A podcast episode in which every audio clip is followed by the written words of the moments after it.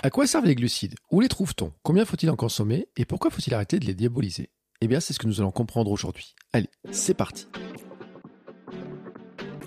Bonjour, bonjour mes champions et mes champions, c'est Bertrand, j'espère que vous avez la forme, la patate, l'énergie, que tout va bien pour vous. Bienvenue dans ce nouveau numéro de la Minute Perf. Chaque lundi, je propose désormais un nouveau rendez-vous pour vous aider à progresser et performer. Avec l'or, nous proposons des zooms et des rebonds pour comprendre l'entraînement, les facteurs de performance, le fonctionnement de notre corps et de notre mental. Cela va durer bien plus d'une minute, mais vous allez apprendre beaucoup, beaucoup de choses pour devenir champion et championne du monde de votre monde. Et aujourd'hui, le sujet du jour, ce sont les glucides. les glucides ont mauvaise presse, ils ont été diabolisés, on trouve d'ailleurs des régimes qui les excluent en grande partie, et pour autant, les glucides jouent un rôle capital dans notre alimentation quotidienne et le fonctionnement de notre corps. Et c'est le sujet de cet épisode. Avec l'heure, nous refaisons d'abord un point sur les macronutriments et leur rôle, et du rôle spécifique justement des glucides pour la gestion de l'énergie par notre corps. Cela nous permet de reparler de l'utilisation du glycogène, de son stockage dans le corps, du fameux régime scandinave aussi, mais aussi de la différence entre les sucres simples et complexes, et de pourquoi nous avons besoin de tous. Nous parlons aussi des différentes sources de glucides, des pâtes, de la pomme de terre, ainsi que des quantités nécessaires chaque jour en fonction de notre mode de vie et de notre activité physique. Cet épisode parle vraiment des glucides dans notre alimentation quotidienne et prochainement nous ferons un épisode spécial sur les glucides pendant l'effort. Allez, c'est parti. Bonjour Laure. Salut Bertrand. Comment vas-tu? Bah, Écoute, euh, tu vois, t'as vu mon sourire euh, qui s'illumine euh, dès qu'on se connecte d'un coup, pouf. Allez, d'un coup, bam, allez. Et en plus, c'est super drôle parce que là maintenant, on est vraiment attaqué sur le truc, la, réponse pour que ça aille vite. Donc maintenant, tac, c'est nickel. Bon, euh, je te demande pas si t'as eu du beau temps chez toi parce que je pense que c'est la même chose que chez moi. C'est le temps. Voilà. Et c'est pas grave quand il y a du soleil dans notre cœur, c'est l'essentiel. Oh, que c'est beau. Bon, eh ben aujourd'hui on va faire un épisode poétique. On va parler de quoi aujourd'hui? Eh ben des glucides. C'est moins poétique. Euh, malgré tout, on va voir à quel point euh, les glucides c'est l'essentiel, l'évidence, la base. À quel point euh, les glucides ont été diabolisés et pour autant il faut, faut vraiment se dire que les glucides ce sont des pépites. Les glucides c'est la pépite du coureur. c'est vraiment le truc le plus important, si t'as pas de glucides, c'est touche écoulé. Euh, je vais arrêter là dans, mes métaphores, mais malgré tout, euh, il faut vraiment se dire que euh, on a on a vraiment diabolisé les, glucides et pour autant, on va voir aujourd'hui à quel point on va pouvoir avoir un coup de foudre intellectuel pour les glucides. Waouh. T'as vu ça? Je démarre très fort l'épisode. Un coup de foudre intellectuel sur les glucides. Bon, mais bah, avant de dire ça, il vaut mieux avoir un coup de foudre intellectuel pour, pour quelqu'un que pour des glucides. Mais malgré tout, ça peut être intéressant d'avoir un coup de foudre intellectuel sur les glucides pour se rendre compte de la puissance vraiment mm. qu'ils peuvent représenter pour nous euh, et, dans notre dans notre quotidien et pour nous en tant que coureurs. D'accord. Donc après, je vais aller ouvrir mon placard, je vais regarder mes glucides, je vais dire je vous aime. C'est ça. C'est pas mal ça. Alors euh, euh, la question, c'est de savoir si quand tu as un coup de foudre intellectuel, tu dis forcément que tu aimes ou pas. Ça, c'est une vraie question qui est intéressante à se poser. Eh ouais. Bon, eh ben dis donc. Eh On ben, commence très fort là. Ouais, il faut que je m'accroche. Bon, avant d'attaquer, quand même, on va dire un petit mot parce que les gens qui regardent un petit peu les descriptions des épisodes, ils ont dû voir que le, euh, bah, la minute perf, elle change de nom. Alors, elle s'appelle toujours la minute perf. Elle va toujours durer bien plus d'une minute. Mais désormais, en fait, la minute perf, c'est euh, by athlète. Alors, vraiment, avant de débuter l'épisode, je voulais dire que c'était une évolution qui était importante parce qu'on est accompagné par athlète. Alors, je le précise, athlète, ça écrit A-T-L-E-T il hein, n'y euh, a pas de Athlète nutrition. Athlète, nutrition. Nutrition, athlètenutrition.com tout attaché. De toute façon, dans la description de cet épisode, vous trouverez le lien pour aller voir tous les produits. Et en fait, c'est une marque de nutrition 100% française, 100% biologique, créée par des sportifs passionnés pour des sportifs qui veulent être performants et en bonne santé. Alors, chez eux, on retrouve quoi? Des produits pour vous accompagner avant, pendant, après l'effort, compote, boissons, bar, gel, moelleux. J'avais testé les Energy Balls pendant le semi de Vichy. Euh, avec un certain succès, hein, faut le dire. Hein, franchement, c'est la crème énergétique en récupération juste après mon petit bidon de crème hein. énergétique. La crème énergétique, euh, c'est super bon en fait. Ça a vraiment un goût de, poudre d'amande. Si on aime l'amande, c'est vraiment dingue. Ouais, je dois le dire. Franchement, c'était nickel. Euh, j'ai très bien récupéré après. Alors, on va dire que c'est aussi grâce à eux. Euh, et il faut le dire aussi, hein, c'est que les produits sont formulés en prenant compte de la santé du sportif, de sa performance, et qu'il n'y a pas les grandes promesses marketing qu'on trouve dans certaines grandes marques, etc. Euh, et ça, c'est important de le dire aussi, parce que des fois, il y a des produits qu'on regarde et qui nous promettent monts et merveilles, hein, les grandes promesses marketing, et des fois, on a un peu de mal à les vérifier. Rebondir là-dessus, je pense que moi, je connais les produits athlètes depuis un petit moment maintenant et je crois que c'est vraiment très important. Euh, de, j'en parle souvent de, des produits bruts. Euh, de, on, tu as beaucoup parlé de l'ultra transformation, tu as beaucoup parlé de, de tout ça dans beaucoup d'épisodes. On va voir aujourd'hui euh, bah, qu'un glucide n'équivaut pas à un glucide. Hein. Et, chez Athlète, c'est ça qui est quand même très très bien, c'est que on a vraiment des produits de qualité. Olivier se démène vraiment pour trouver des matières premières de qualité. D'ailleurs, on te fait un petit coucou Olivier. Et puis voilà, vraiment euh, on peut y aller les yeux fermés, euh, l'ensemble des produits. Moi, je suis très, très, très, très, très sensible à ce que je mange. Je fais ultra attention et je consomme les produits athlètes. Et voilà, parce que c'est en accord avec mes valeurs et c'est important de le dire. Et puis, un autre côté aussi qui est intéressant chez Athlète, c'est le côté pédagogie. Alors, on pourrait parler de l'Athlète Academy, on pourrait parler un petit peu de tout ça. Notamment, euh, ben, il y a les indications sur les packs, un petit peu, des produits, de, des listes de produits qu'ils utilisent, des listes de produits qu'ils n'utilisent pas, pourquoi ils mettent tel ou tel produit. Donc, ça, ça fait partie aussi de notre mission l'éducabilité en fait, hein, qui tient tant à cœur. Alors, je vais rebondir aussi là-dessus parce que pour le coup, pour moi, l'éducation, c'est le plus important. Euh, je dois avouer que je contribue beaucoup à Athlète Academy. Hein. Je, je, fais des vidéos pour, pour Athlète Academy. Euh, moi, je crois vraiment à 2000% à, à, cette valeur qu'est l'éducation. Je suis enseignante au départ. C'est pas par hasard si je suis avec toi, Bertrand, ici pour, pour les épisodes. Et pour moi, euh, j'ai une phrase que j'adore, c'est je crois en l'éducabilité de chacun à chaque instant. Euh, c'est le fait que chacun est capable de, de, s'éduquer et de s'auto-éduquer à chaque instant de sa vie. Ça veut dire que finalement, on n'est jamais foutu, on n'a jamais, euh, il n'y a jamais un moment où on peut plus apprendre. Euh, et, et, ça, c'est très important parce qu'en fait, le problème aujourd'hui, c'est que malheureusement, qui dit marketing dit commerce et dit souvent en fait vendre des arguments. Euh, donc on utilise des arguments de vente qui ne sont pas des arguments au service de, de la consommation et, et, du produit. Et ce que je trouve très bien avec, la, avec Athlète et notamment avec l'Athlète Academy, l'Athlète Academy, c'est pas facile à dire, euh, c'est qu'en fait, euh, le souci d'Athlète Academy, c'est d'apporter des connaissances euh, et de permettre au consommateur de se faire son propre opinion, ou sa propre opinion, j'ai un mmh. doute, son opinion. Mmh. son opinion mmh. sur sur les produits et ça je trouve ça vraiment intéressant donc le voilà le truc c'est écoutez ce qui est dit, euh, vérifiez les informations, faites checker les informations, vous verrez qu'il n'y a que des vraies informations, que des bonnes informations qui ont été vérifiées, ça peut, ça, peut arriver de se tromper, mais dans l'ensemble, et surtout, euh, l'idée c'est ça, c'est de, permettre de se créer son propre avis grâce à des arguments. Je pense que c'est important de, le dire, et c'est exactement aussi l'esprit de nous deux, hein, mmh. euh, de ce qu'on fait tous les deux, c'est qu'à un moment donné, les informations que l'on partage, on tente de les vérifier et on permet à chacun de à partir de ces informations, euh, bah, de se faire son propre jugement. Et je pense que c'est ça l'éducation. C'est vraiment ça qui est important. Voilà, et puis euh, ben, on va les remercier. Hein. Déjà, on va remercier Athlète de soutenir le podcast parce que vous savez que pour moi, c'est vraiment un élément qui est vraiment important parce que c'est aussi la, survie du podcast, de pouvoir continuer à vous fournir les épisodes régulièrement, de pouvoir financer les projets, de pouvoir partir dans des certaines aventures, etc. Euh, surtout, je le dis maintenant, hein, je suis inscrit à mon premier Gravelman, donc j'ai fait quelques dépenses ce week-end pour euh, justement, alors pas des grosses dépenses, mais justement euh, pour pouvoir faire la course, me mettre au départ. Et euh, ça change pas du tout. Il faudra, un truc qu'il faut préciser, c'est que ça change pas du tout le contenu des épisodes. En fait, on continuera à aborder tous les éléments qui font la performance et on parlera pas que nutrition. Voilà, c'est que juste en fait, il y aura des épisodes qui seront sur la nutrition pour parler de ce sujet-là, parce que c'est vraiment un sujet qui est important et qui fait une grande partie de la performance. Par contre, on continuera à parler de tous les éléments de la performance dans la bonne humeur, en répondant aussi à vos questions, en vous livrant aussi notre expérience, des informations scientifiques hein, que tu euh, nous remontes, euh, voilà, les études, etc. Et puis voilà, de temps en temps, une fois par mois, on fera un focus sur la nutrition qui est vraiment un paramètre fondamental. Et d'ailleurs, c'est pour ça qu'on va commencer d'ailleurs à en parler, parce que fameux macronutriments, les glucides, etc., euh, on va attaquer par ça cette semaine. Yes, alors moi je, rebondis, finis de rebondir, hein, parce que merci pour ton introduction Bertrand, elle est vraiment très intéressante, holistique et parfaite. Euh, juste euh, dire qu'on a déjà parlé de nutrition hein, dans la Minute Perf, mmh. plus d'une fois, sauf que juste là, en fait, on essayait de beaucoup répondre à vos questions. N'hésitez pas à nous poser des questions. Vraiment, continuez à nous poser des questions. Ça nous, ça nous permet d'avoir euh, des, thèmes, des portes d'entrée.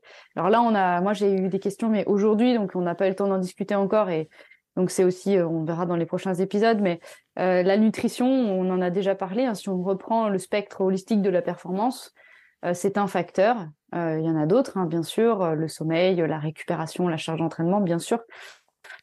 Mais l'alimentation, ça reste un facteur qui est quand même assez important pour deux raisons. La première, c'est qu'en fait, bah, on se nourrit tous les jours. C'est le carburant qu'on donne à notre mmh. organisme. Et donc, en fait, bah, sur du long terme, on va créer un corps qui est plus solide, euh, qui est plus, euh, qui va être plus réactif. Euh, si on donne tous les jours un petit peu de mieux en mieux à manger à notre corps, et eh ben notre corps il va se sentir de, de mieux en mieux au fil du temps. Et puis il y a aussi l'alimentation pendant l'effort. Et donc on voit bien qu'en fait on a deux facteurs qui sont très importants. Et juste pour finir de rebondir sur cette intro et faire la transition avec ce, qu'on, ce, qu'on va, ce dont on va parler aujourd'hui, euh, c'est pas parce que une marque de nutrition propose des produits euh, euh, qui sont des produits plutôt destinés à la performance qu'on peut pas les consommer au quotidien.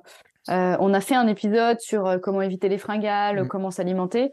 Bah, par exemple, moi je sais que quand je suis en déplacement, quand je suis pas à la maison et que j'ai pas le temps de me faire une collation, bah, ce type de produits sont vraiment intéressants dans la mesure où en fait, bah, quel est déjà l'avantage On va en parler aujourd'hui, c'est qu'il y a un index glycémique qui est très bas dans la majeure partie des produits athlètes. Euh, c'est des produits qui sont faciles à consommer et puisque c'est quand même beaucoup de produits bruts, peu transformés, euh, ça contribue à un équilibre euh, alimentaire qui pour moi est cohérent parce que moi, je pense que dans mon quotidien, à part les belins, que j'ai un peu mangé d'ailleurs ce soir, euh, parce qu'on enregistre un soir. Euh, à part les belins, euh, j'ai quand même une alimentation très brute, peu transformée et très biologique. Et ça, ça fait partie aussi des valeurs d'athlète. donc voilà, donc ça me permet de, de faire une bonne transition sur sur la suite, quel est l'intérêt pour une marque de nutrition? Ben, C'est aussi d'apporter des macronutriments et des micronutriments sportifs. Euh, donc, bon, aujourd'hui, on a décidé, donc en, en commun accord avec euh, Bertrand et, Olivier, donc qui, gèrent Athlète, euh, de d'essayer de, trouver une logique dans la manière avec laquelle on va pouvoir approcher la nutrition. Et on s'est dit, bah, ça pourrait être bien de reposer les bases de la nutrition pour vous permettre, en fait, d'avoir des éléments que, que vous pourrez utiliser quels que soient les épisodes à venir. Et on s'est dit que la question des macronutriments puis des micronutriments pouvait être très intéressante. On entend d'ailleurs souvent parler euh, de macronutrition ou de micronutrition, et donc on s'était déjà dit que ça pouvait être intéressant de revenir sur la distinction entre les deux. Alors, euh, pour entrer dans le vif du sujet, les, les macronutriments, en fait, ce sont euh, ces trois aliments qui sont destinés à, à fournir de l'énergie à notre organisme. Donc c'est déjà ça la première nuance entre le macronutriment et le micronutriment. Le macronutriment va nous apporter de l'énergie, euh, mm. de l'énergie sous forme de calories ou de kilocalories. Euh, je le rappelle, hein, mais les trois macronutriments sont les protéines, les glucides et les lipides. Aujourd'hui, on a fait le choix de commencer par les glucides euh, pour la simple et bonne raison que les glucides, on va voir que ce sont des c'est le macronutriment en fait presque essentiel au fonctionnement du corps et notamment du sportif. Alors on entend beaucoup de choses hein, sur les régimes cétogènes, les régimes low carb. Donc cétogène, ça veut dire il y a quasiment plus de glucose. Low, low, carb, ça veut dire bah, bas en glucose. Carb en anglais, c'est les, les, glucides. Euh, on va voir en fait que, bien entendu, que ces régimes, euh, on, on, peut en parler maintenant, ont des avantages dans la mesure où, puisque l'on réduit les glucides, bah, on réduit la charge calorique totale, puisqu'on vient mmh. d'expliquer que chaque macronutriment apporte des, des, des calories. Euh, pour autant, moi, je, je, euh, je, je, reste convaincue et je prône pour une alimentation globale, holistique, équilibrée, euh, complémentaire. Euh, et donc, on faut pas, faut pas faut pas oublier qu'on est des omnivores euh, et que donc on a besoin de tout pour fonctionner du mieux possible. Donc, je suis pas du tout contre l'idée de mettre en place un régime low carb euh, ou cétogène sur une période déterminée. Malgré tout, il faut tout de suite avoir à l'esprit que ce type de régime doit rester ponctuel et encadré c'est-à-dire euh, euh, ne commencez pas à, faire ça tout seul euh, sans avoir de connaissances. Faites-vous encadrer par quelqu'un qui connaît et surtout ne pas basculer dans, cette mode ou dans, dans, aucune des modes d'ailleurs de régime alimentaire parce que de toute façon ce sont des régimes qui ne sont pas tenables sur le long terme. Bien sûr que l'organisme peut fonctionner sans glucides, tout comme il peut fonctionner sans lipides ou sans protéines à court terme. Euh, sauf qu'à long terme, il y a des dommages qui sont faits sur le corps parce que euh, on va voir hein, au fur et à mesure des épisodes que chaque macronutriment a une incidence sur le corps. Euh, on va voir aujourd'hui à quoi servent les glucides, que sont les glucides, etc. et donc, voilà, moi je mets tout de suite en garde là-dessus. toi, Bertrand, tu commences à me connaître je suis contre les extrêmes, euh, je suis contre, euh, et donc on verra quelle place ils doivent avoir dans, dans l'organisme. Pour faire euh, un rappel, les glucides et les protéines apportent 4 kilocalories par gramme, gramme de protéines et gramme de glucides, et les lipides apportent 9 kilocalories. Donc finalement, on voit d'entrée que déjà, il y a une histoire de, calories apportées par euh, un macronutriment. Euh, donc on imagine bien que la ration totale, on en a déjà parlé, hein, de, ce macronutriment dans l'alimentation doit, doit avoir une place particulière. Donc je l'ai expliqué, l'autre question qu'on peut se poser, ouais, tu veux rebondir Bertrand peut-être? Non, mais quand tu parles de se priver de glucides, j'ai une pensée pour ceux qui ont couru le marathon de, Paris, euh, qui ont été privés de glucides, ceux qui ont voulu faire le régime dissocié, régime scandinave, etc., où on leur dit pendant trois jours pas manger de glucides, etc., où j'ai reçu des messages me disant oh je vais jamais tenir ma journée, je vais, je vais avoir des fringales, je vais me jeter sur tout ce qui passe et tout, je vais jamais tenir le choc, etc. Donc ça, on en reparlera, mais j'ai quand même une pensée là-dessus parce que c'est vrai que c'est hard. Franchement, hein, quand on se dit, euh, tu, tu te prives de glucides, etc. sur toute ta journée pendant trois jours, j'ai vu beaucoup de messages parler, un peu peur. Vais en parler tout de suite. J'ai fait une vidéo sur le compte d'Athlète Nutrition sur Instagram. N'hésitez pas à aller voir et à vous abonner au compte, c'est toujours bien. Euh, justement sur le régime dissocié. J'ai donné quatre conseils pour le marathon dans le dernier mois. Euh, et notamment, il y avait un, un, conseil qui était justement cette idée d'adopter le régime scandinave ou le régime ce qu'on appelle dissocié. Euh, moi, je suis, il y a des études scientifiques en faveur de ce régime et, il y a vraiment des, études scientifiques assez robustes qui vont dans le sens de euh, oui, ça peut être intéressant d'utiliser ce régime. Qu'est-ce que c'est pour euh, ceux qui ne connaissent pas? Euh, C'est un régime en deux temps. L'idée, c'est 8 à 4 jours avant le marathon ou avant l'épreuve. Hein, ça peut être aussi pour des ultras. Le, principe de base, il est simple. Alors, on va revenir un petit peu à la logique et on va, on va construire un peu l'épisode autour de ça. Ça peut être intéressant. les glucides, on verra ce que c'est après, mais globalement, dans l'organisme, on peut les stocker. C'est-à-dire, en fait, on a une capacité de notre organisme à faire des réserves. Alors, les réserves de graisse, tout le monde les connaît. J'en ai plein. euh, moi aussi. Elles sont illimitées. Ça, c'est important de le savoir. Les réserves de graisse, graisse elles sont totalement illimitées. Euh, c'est pour ça qu'en fait, ben, on grossit petit à petit. Euh, et que, voilà. Alors, bon, il y a plusieurs théories sur les cellules graisseuses. On y reviendra plus tard dans l'épisode sur les graisses. Mais en ce qui concerne les glucides, euh, l'organisme va stocker des glucides. Et en fait, ce qu'on appelle le, stockage des glucides, c'est un nom, ça s'appelle le glycogène. Mm. En fait, le glycogène, c'est une manière de stocker les glucides dans l'organisme. Et en fait, la manière avec laquelle l'organisme va stocker ses glucides, c'est un petit, il va créer des maillons, des chaînes, etc. Et euh, ce, ce, maillage va peut être assimilé à peu près à de l'amidon, donc à de la pomme de terre. C'est comme si on avait des petites pommes de terre dans notre organisme. J'aime bien cette hmm. métaphore. Et les glucides, on peut le stocker dans deux endroits. On peut le stocker dans le foie, c'est ce qu'on appelle le glycogène hépatique, et dans les muscles, ce qu'on appelle le glycogène musculaire. Pourquoi c'est important? Alors pourquoi euh, c'est important? Bah Parce qu'on est fait comme ça, mais en quoi c'est intéressant pour le sportif euh, d'avoir euh, des ressources en, en glucose? Parce qu'il faut quand même bien se souvenir que le corps, il est bien fait. Si on stocke du glucose, c'est qu'il y a une raison. Ben, euh, on avait expliqué les filières énergétiques et on avait expliqué que euh, à l'issue de la première euh, filière, l'anaérobie à lactique, on bascule dans une deuxième filière de manière majoritaire, qui est la filière anaérobie lactique. Dans cette filière, en fait, le principal substrat énergétique, donc la manière avec laquelle l'organisme va produire de l'ATP, puisque je le rappelle, on n'a pas d'ATP en stock suffisant pour faire un effort, on doit resynthétiser de l'ATP. Et donc, à partir de la filière anaérobie lactique, la resynthèse de l'ATP s'effectue à partir des glucides. Mm. Et il est évident que sur un effort en anaérobie lactique qui commence à partir de à peu près 45 secondes d'effort, la filière anaérobie lactique, elle est majoritaire euh, entre 45 secondes d'effort et, à peu près 1 minute 30, 2 minutes euh, maximum. Elle peut revenir ensuite euh, dans la filière aérobie, mais elle est plus majoritaire. on y reviendra. Donc à partir de 45 secondes d'effort, on voit bien que l'organisme va aller puiser dans nos stocks de glycogène. C'est pour ça que euh, quand on fait une marche postprandiale, euh, ben, on va limiter le pic de glycémie parce qu'à partir de 45 secondes de marche, on va déjà aller taper euh, dans les stocks de glycogène, voire dans, dans, dans les glucides disponibles dans le sang. et donc l'idée, c'est que bah, l'organisme va avoir très rapidement besoin de glucides pour faire fonctionner le corps.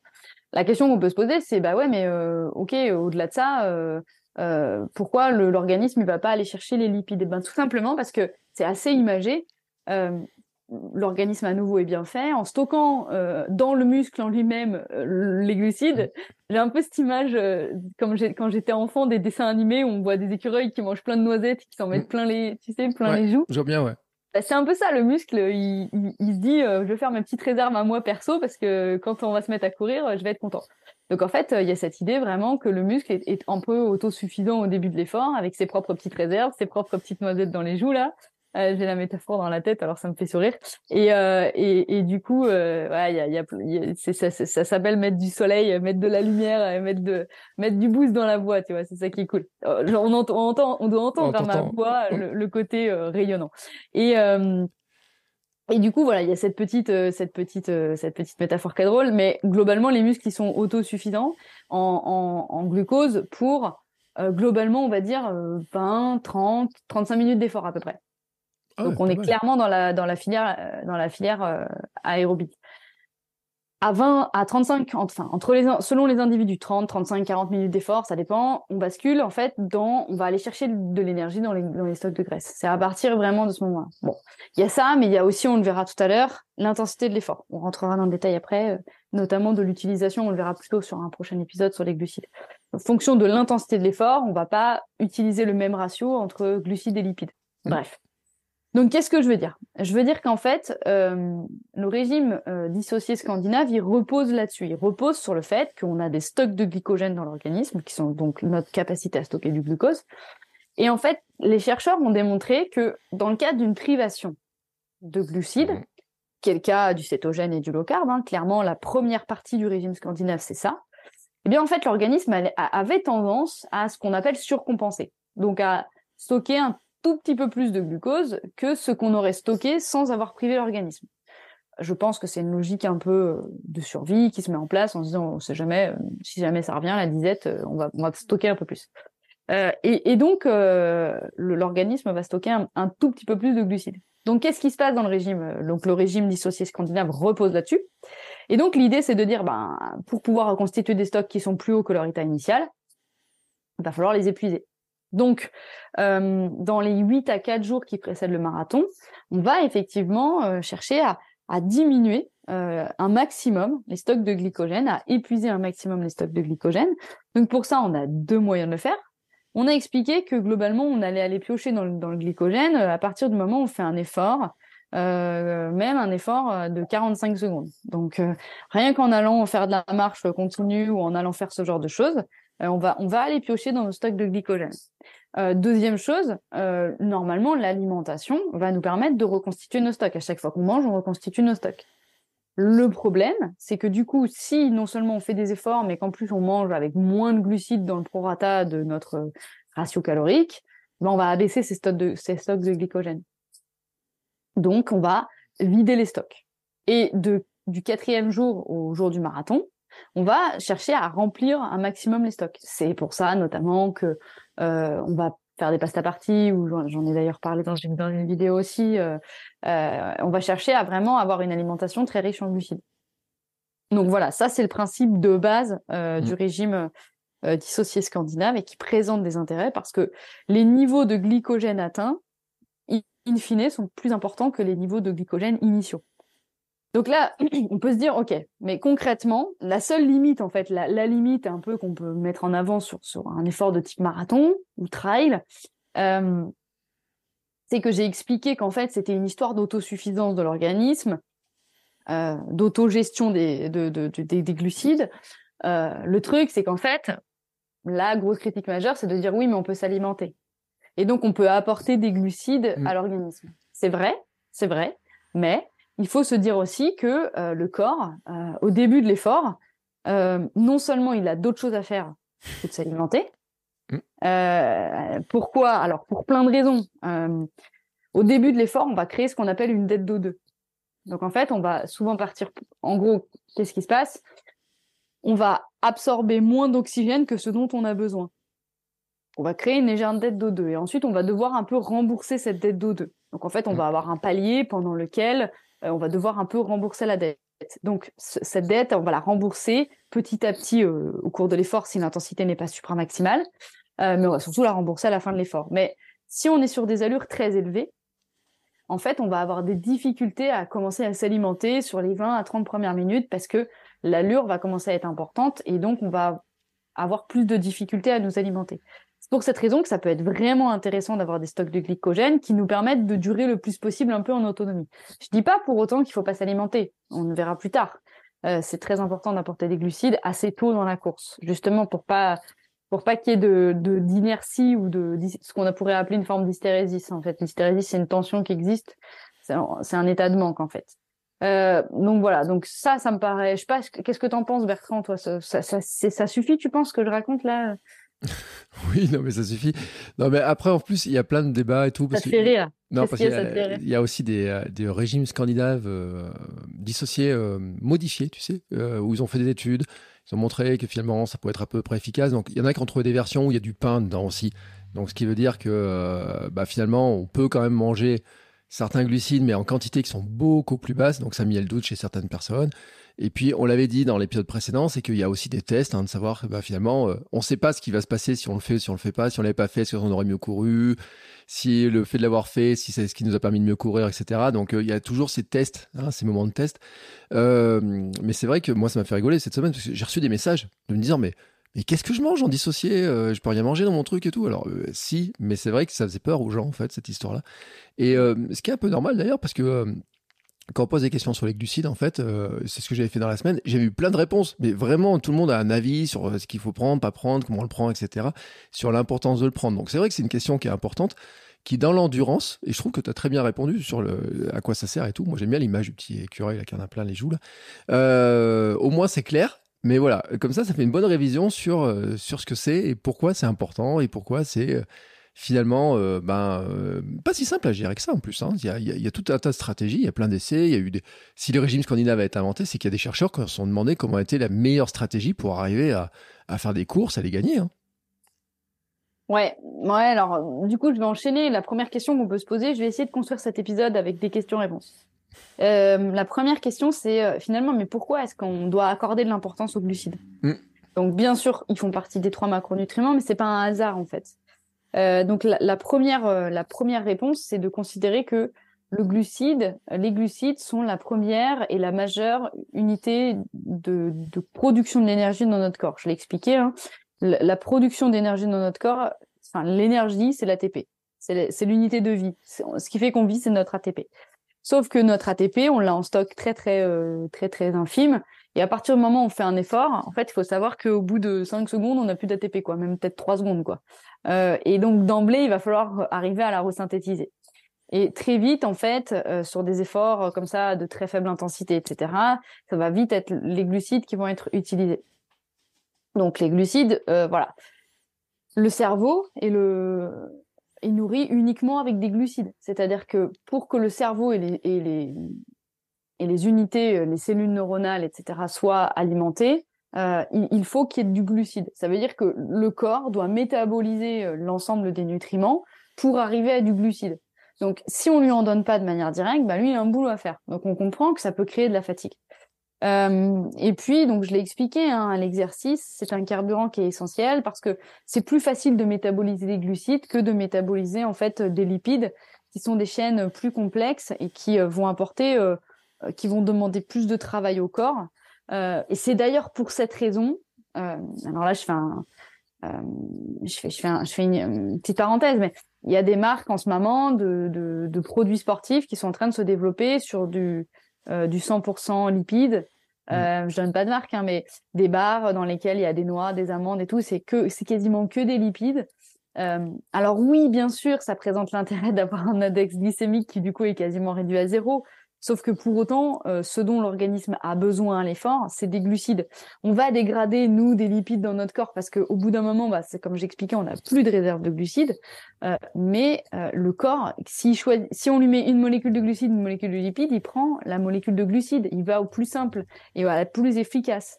Alors oui, la molécule de glucides apportera moins d'énergie parce que tout comme moi, quand j'invale un gramme de glucides, j'apporte 4 kilocalories à mon corps. Mais de la même manière, quand je dégrade un gramme de glucides, bah, je vais libérer moins d'énergie qu'un gramme de lipides. En termes de liaison, on va avoir moins de potentiel d'énergie. Euh, donc ça, c'est la première chose. La deuxième chose, c'est qu'en fait, ben, ça va aussi dépendre de la nature des glucides. Euh, on va la faire assez simple. Euh, globalement, on va distinguer des sucres simples et des sucres complexes. Alors, au sein des sucres simples, on a, euh, alors les sucres simples, c'est vraiment, euh, c'est des glucides, euh, ce qu'on appelle soit les monosaccharides ou soit les disaccharides. c'est soit une molécule de sucre, soit deux ou plusieurs molécules de sucre. donc c'est vraiment le glucide à l'état pur, et c'est vraiment du coup alors plus, plus la molécule est simple, plus elle va être dégradée facilement, donc plus elle va apporter de l'énergie rapidement à mmh. Faut pas se dire ah parce qu'il est simple euh, c'est pourri. Non, on va voir qu'en fait euh, c'est intéressant d'apporter à son corps euh, différentes formes de glucides. Ça d'ailleurs, je sais qu'Olivier travaille beaucoup sur les produits athlètes là-dessus pour faire en sorte qu'il y ait une diffusion progressive dans l'organisme des glucides. et ça c'est super important. Quand vous prenez un gel et que dans ce gel, il y a que, je sais pas, euh, que des monosaccharides comme du glucose ou du fructose, c'est des sucres simples, eh ben en fait le temps d'assimilation, alors bien sûr entre glucose et fructose déjà c'est pas le même, euh, mais malgré tout euh, le temps d'assimilation entre glucose, fructose qui sont des sucres simples et par exemple la maltodextrine qui est un sucre complexe, on va voir la différence. et eh ben en fait c'est complètement différent, donc c'est ultra complémentaire. Le mm. but c'est pas de se dire il y en a un qui est moins bien que l'autre, non non pas du tout. On a tout autant besoin quand on prend un gel d'avoir une sorte de coup de boost immédiat, hein, une molécule qui est facilement dégradable, et euh, par ailleurs une molécule qui va mettre plus de temps euh, à se dégrader. En fait, c'est quoi la différence entre un sucre, c'est quoi un complexe? Ben, en fait, les sucres complexes, c'est soit les amidons, soit les fibres. Parce que oui, les fibres ne sont pas euh, un autre macronutrient ou quoi que ce soit. Les fibres sont des glucides en fait. sauf que ce sont des, des glucides qui sont composés de beaucoup plus de liaisons. et donc, en fait, voilà, alors, on peut en citer quelques-uns, hein, parce que en sucre simple, donc on a le, glucose, le fructose, on a le lactose que tout le monde connaît, qui est le sucre contenu dans le lait. Euh, on a aussi le maltose, euh, dont on entend souvent parler. Il y a certaines boissons qui sont enrichies en maltose. Donc ça, ce sont des sucres simples. Donc ça veut dire qu'a priori, elles vont diffuser quand même plus rapidement dans l'organisme que des sucres complexes. Euh, dans les sucres complexes, qu'est-ce qu'on trouve? Ben, On trouve bah, la maltodextrine, j'en ai parlé. Hein. Il, y a des, y a des boissons à base de maltodextrine qui se font pures quasiment. Euh, on a euh, le sirop de maïs, on a l'amidon et on a les fibres. Voilà. Donc déjà, d'emblée, on se dit, OK, ça veut dire que quand on avale des glucides, on ingère des glucides, on va vraiment avoir deux grandes catégories de, de, de glucides qui vont avoir un effet euh, sur l'organisme, donc sur la glycémie, qui est différent euh, au regard du nombre de, liaisons qui les composent. Bertrand, je sens que tu as envie de rebondir. Non, mais ça me fait marrer parce que je, repense encore à tous ceux qui ont préparé le marathon qui faisaient des cures de maltodextrine pour euh, justement être, euh, être là-dedans. Là. J'en ai vu en, consommer, et puis on en trouve sur, dans, plein de choses, etc. Mais c'est vrai que c'est intéressant d'avoir cette vision-là, de, de, se dire qu'on comprend bien hein, du moment qu'il y en a qui sont plus ou moins complexes. Euh, ça me fait marrer parce que Thomas m'avait fait une pointe d'humour quand j'avais posé la question de savoir qu'est-ce que vous pensez des glucides. Il m'a répondu mot complexe, justement. Et, comme Thomas, il, il est forme, il est étudiant en nutrition, en diététique, je, sais que le jeu de mots est à double, à double sens. Donc je lui ai fait un petit coucou, il se reconnaîtra. Mais ça m'a fait rire parce que effectivement, euh, c'est bien d'avoir cette vision parce qu'en en fait, on voit plein d'étiquettes, il y a plein de, noms. franchement, plein de noms sur les trucs et tout, et euh, on ne sait pas la différence, donc c'était bien de le rappeler. Mmh. ouais, non, mais ça c'est important. Et puis, euh, alors après, il faut se dire aussi que même, euh, par exemple, on prend le miel, euh, qui est un aliment qui, qui, comporte plus ou moins de fructose mm. ou plus ou moins de glucose selon le miel. Mm. et c'est intéressant parce qu'en fait, bah, selon les miels, le, le, le, temps de diffusion dans l'organisme, il sera différent. mais ça, c'est très technique et moi, le conseil que je donne, vraiment, c'est de dire, OK, faites confiance à une, bon, on en revient à la même chose, mais faites confiance à une marque en laquelle vous vous, euh, vous croyez. Euh, Posez-vous la question, et, et ça c'est un conseil que je donne au global en fait, c'est-à-dire que la lecture des étiquettes, elle est ultra importante. Mais le but, c'est qu'à un moment donné, il faut absolument s'alléger la charge mentale, sinon on devient fou. Euh, et donc l'idée, c'est d'avoir des produits qu'on a checkés au départ. Et euh, une fois qu'on les a checkés et qu'on est OK sur le produit et qu'on sait ce que ce produit va faire, euh, bah, c'est bon. Donc, par exemple, en termes de boissons énergétiques ou en termes de bar ou en termes de gel, euh, au début, ça va être compliqué. Alors, ça le sera d'autant moins que vous choisissiez une marque qui a peu d'ingrédients, hein, comme c'est comme c'est le cas chez Athlète, on le redit, mais moins il y a d'ingrédients, mieux c'est parce que plus moins c'est transformé, mais aussi plus du coup c'est facile à aller chercher. Euh, déjà au départ, faire la checklist euh, des ingrédients, c'est important. Et donc d'aller voir quels sont les sucres qui sont composés euh, dedans. Et, donc effectivement, bah, prendre une, barre, un gel ou une boisson dans laquelle on a tout à la fois des sucres complexes, mais aussi de la malto. Alors, enfin ou des sucres, pardon, des sucres complexes comme de la malto ou des sucres simples. Après, faire une cure de malto, j'en étais déjà à l'idée d'après. Euh, je, je, vais beaucoup trop vite. Je fais un, je fais un clair d'œil à Hugo au passage parce qu'on va beaucoup trop vite. Euh, l'idée d'aller très vite, euh, il se reconnaîtra, il comprendra. Euh, l'idée, c'est quoi? Ben, on vient de l'expliquer. Faire une cure de malto, c'est remplir des stocks de glycogène. Mm. Ok, remplir des stocks de glycogène. Alors, pourquoi c'est intéressant de le faire avec de la malto? Parce que c'est du sucre complexe. Donc, qui dit sucre complexe dit plus de liaison. Et il semblerait, effectivement, voilà, ça c'est. Là, tu rentres dans un détail très technique, Bertrand. Je, je, reconnais ton détail technique. C'est qu'en fait, ce que les études montrent, c'est qu'au départ, l'étude scandinave, le régime dissocié scandinave, on ne parle pas de la nature des glucides qui sont stockés. Mm. Dire remplissez vos stocks. Mais en fait, ouais. ce qu'on a a constaté et démontré, c'est que entre remplir les stocks avec des sucres simples ou des sucres complexes, c'est pas la même chose. Parce que qui dit sucre, le sucre complexe va pas prendre beaucoup plus de place euh, en termes de stockage, mais pour autant, il va libérer beaucoup plus d'énergie. Mmh. C'est pour ça que c'est intéressant de prendre de la malto parce que elle est elle est complexe, donc plein de liaisons et donc beau, potentiellement un potentiel d'action et de, de libération d'énergie bien plus important. Tu vois le truc? En fait, on peut interroger la quantité de stockage, mais si on n'interroge pas la qualité du stockage, eh ben, on peut se retrouver avec des stocks soit euh, peu performants quelque part, ou soit des stocks ultra performants. Tu vois ce que je veux dire ou pas? Oui, oui, je vois, mais c'est en fait, j'étais en train de lire les réponses que j'avais eues sur le glucides et sport. Il y avait beaucoup de gens qui ont cité les pâtes. Alors, euh, les pâtes, c'est du quoi? Du complexe, du simple, euh, tu sais, la fameuse pasta partie. Enfin. Ouais, alors ça c'est pareil. J'ai fait une vidéo là-dessus euh, pour athlètes. Euh, alors, je, je, je, prends le temps parce qu'en fait j'ai plein de choses en tête. Vas-y, on, a le temps, on a le temps. Je sais où pas. tu veux en venir, mais je vais pas rentrer dans ce détail-là. Euh, on, on, y reviendra peut-être plus tard. L'idée c'est que les pâtes, en fait, il y a, y, a y a un conflit dans les euh, parce que il va pas falloir parler que des pâtes. Il va falloir le remettre dans un contexte de repas d'avant-veille. C'est à ça que je fais allusion. Et voilà, je te fais un clin d'œil, Bertrand. Euh, et euh, l'idée des pâtes, c'est que, alors bien sûr, les pâtes, c'est des glucides. Mmh. Euh, et on peut avoir, en fait, des glucides très simples, enfin, majoritairement simples, comme des glucides beaucoup plus complexes. Je m'explique. Mmh. alors, c'est aussi en lien avec, avec l'index glycémique, mais malgré tout, euh, pas que. Euh, en fait, plus euh, on va faire cuire une pâte et mmh. plus sa farine est raffinée, plus elle a un index glycémique qui est élevé. Mmh. Donc, plus elle va diffuser vite dans le sang. Mmh. Pour autant, en termes de stockage, euh, la pâte, qu'elle soit blanche ou complète, euh, ça reste, si tu veux, une structure moléculaire qui est la même. Euh, donc, elle va être stockée globalement de la même chose c'est un peu compliqué. Enfin, il faut pas mélanger euh, ce qui est de l'ordre de l'index glycémique de ce qui est de l'ordre du stockage. L'index glycémique, ça va vraiment être la capacité à faire passer du sucre dans le sang mm. euh, assez rapidement ou pas. Mm. Euh, et, et, aussi, l'inverse, le stockage, c'est vraiment l'idée. C'est une fois que ce sucre il aura, il sera passé dans le sang, en fait, il y a deux solutions. Soit il est utilisé parce qu'on est en mouvement, ouais. soit il est stocké. Mm. Mais quoi qu'il arrive, il a été métabolisé au final. Il a déjà été métabolisé par le foie. Après, effectivement, il est plus ou moins complexe. Mais euh, le, le, sucre du, le sucre des pâtes, euh, je pense que c'est du glucose en fait. Et je pense que pour le coup, le sucre des pâtes, c'est des sucres simples. Tu vois, j'ai un doute, mais euh, tu vois, c'est, je pense que à l'inverse, le sucre des pommes de terre, c'est de l'amidon, et donc c'est mm. déjà un sucre plus complexe.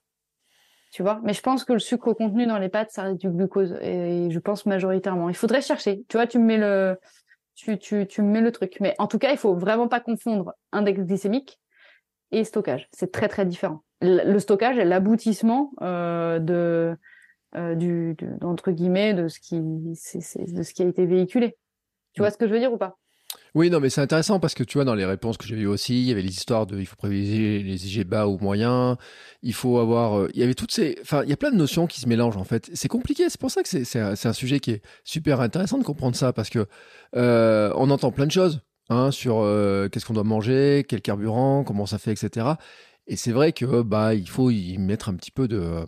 comment dire de, de connaissances dessus pour comprendre effectivement en se dire bah tiens ça c'est comment, comment ça fonctionne, ce qui se passe, etc. Tu vois. Et je trouve que c'est vraiment intéressant.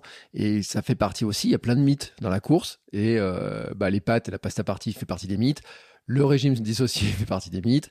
Et euh, la cure de malto aussi. Hein. Enfin, franchement, ça fait partie des mythes ou des trucs qui s'installent, des tendances, des modes, etc. Quoi.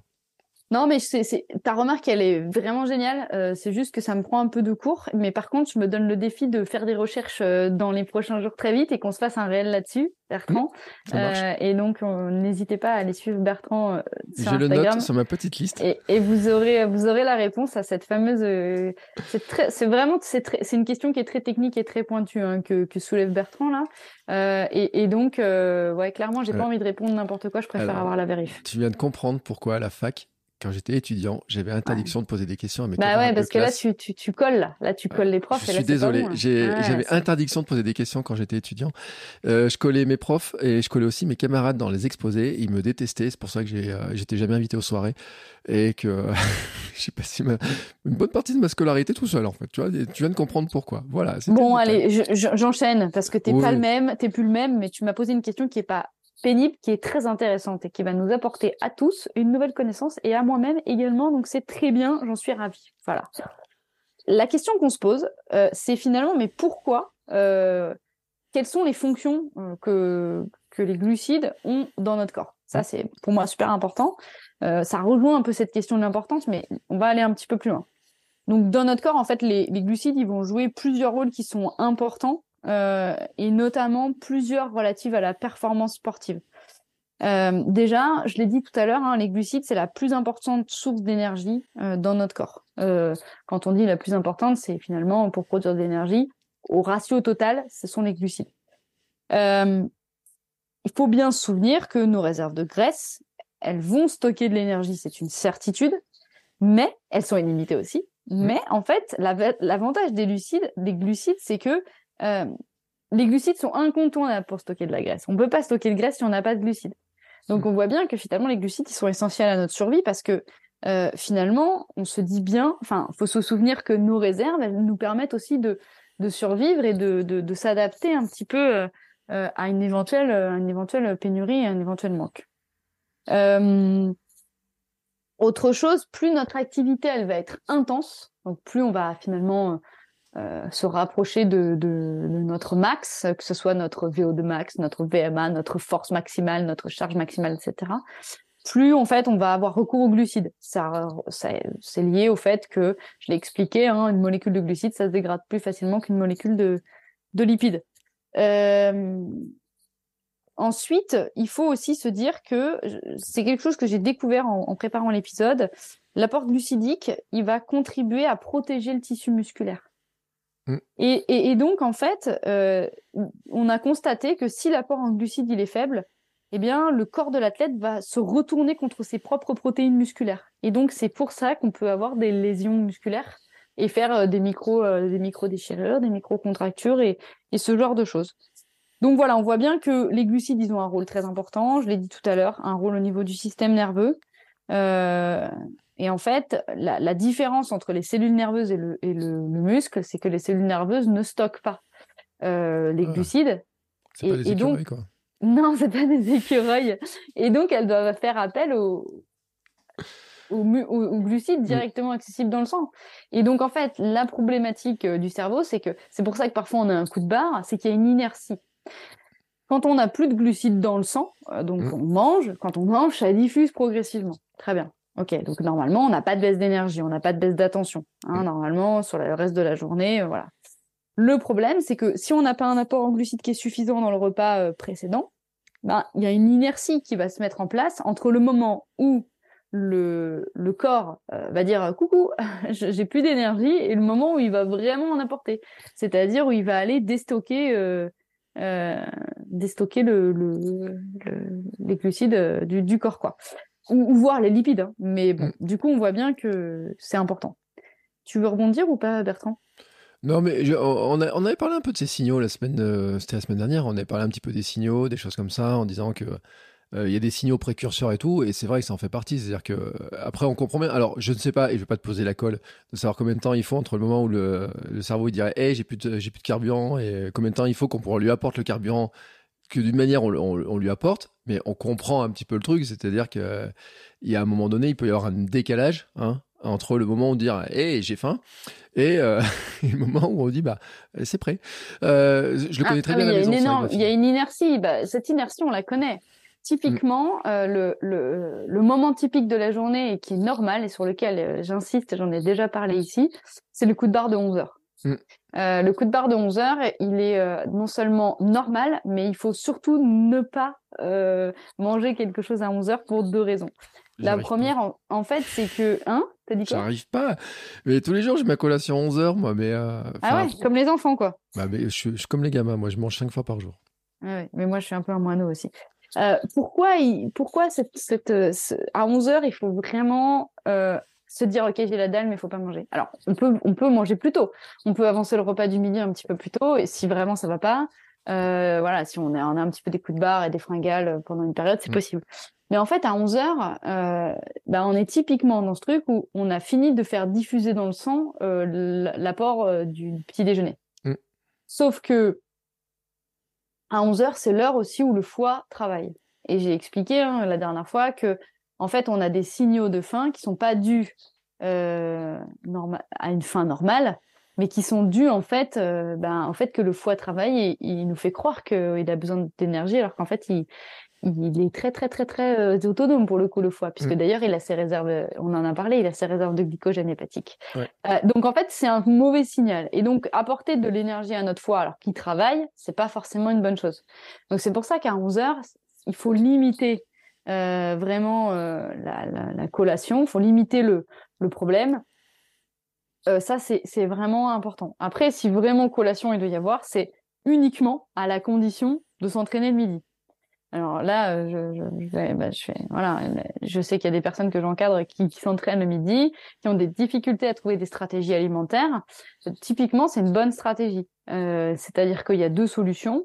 Euh, il faut pas se dire que la collation de 11 heures doit rapporter de l'énergie dans la journée, sinon on va avoir une balance énergétique qui va être euh, plutôt en faveur d'apport. Mm. Alors, sauf dans le cas où il faut prendre un peu de poids, euh, ce qui dans certains cas est bien. Hein. C'est-à-dire que je rappelle que pour prendre du muscle, il faut avoir une balance énergétique positive. Hein. si on veut prendre en masse musculaire. Euh, On mm. peut pas prendre en masse musculaire en déficit énergétique ni en équilibre de la balance. Donc ça, c'est la première chose. La deuxième chose, c'est que je pense qu'il faut vraiment euh, avoir une logique de réflexion sur la journée en termes de calories pour la collation de 11 heures et que la collation de 11 heures ne soit pas euh, un apport en plus et surtout euh, puisse être interrogé. Je, enfin, moi, le conseil que je donne, c'est entre le repas du midi et la, collation de 16 heures. C'est-à-dire que si on s'entraîne en général entre midi et 2, on va manger un peu plus tard, vers 13h30, 14h.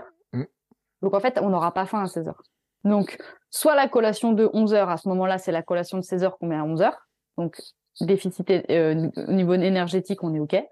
Euh, soit en fait on aura quand même un tout petit peu faim vers 17 heures parce que quand on court en général après on a faim et donc le conseil que je donne c'est souvent de prendre le dessert du repas du midi à 11 heures du coup le midi de ne manger que salé mmh. bah, par exemple je sais pas si le midi tu avais prévu de manger une banane avec des amandes en dessert bah, tu prends ta banane et tes amandes à 11 heures euh, et euh, tu prends ta collation à 16 heures classique après la banane, je pense que c'est pas une bonne stratégie parce que bah, euh, c'est très riche en, en, glucides pour le coup, et derrière ça peut entraîner vraiment un pic de glycémie parce que même avec quelques amandes, l'index glycémique et la charge glycémique totale de cette collation elle est importante. Donc c'est pas le meilleur conseil que je donnerais.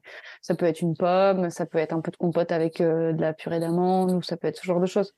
Le, le, top, ce qui peut être vraiment tip top, ça serait euh, un plutôt un yaourt végétal plutôt que du lait parce qu'il y a des gens qui tolèrent moins bien le lait à l'effort.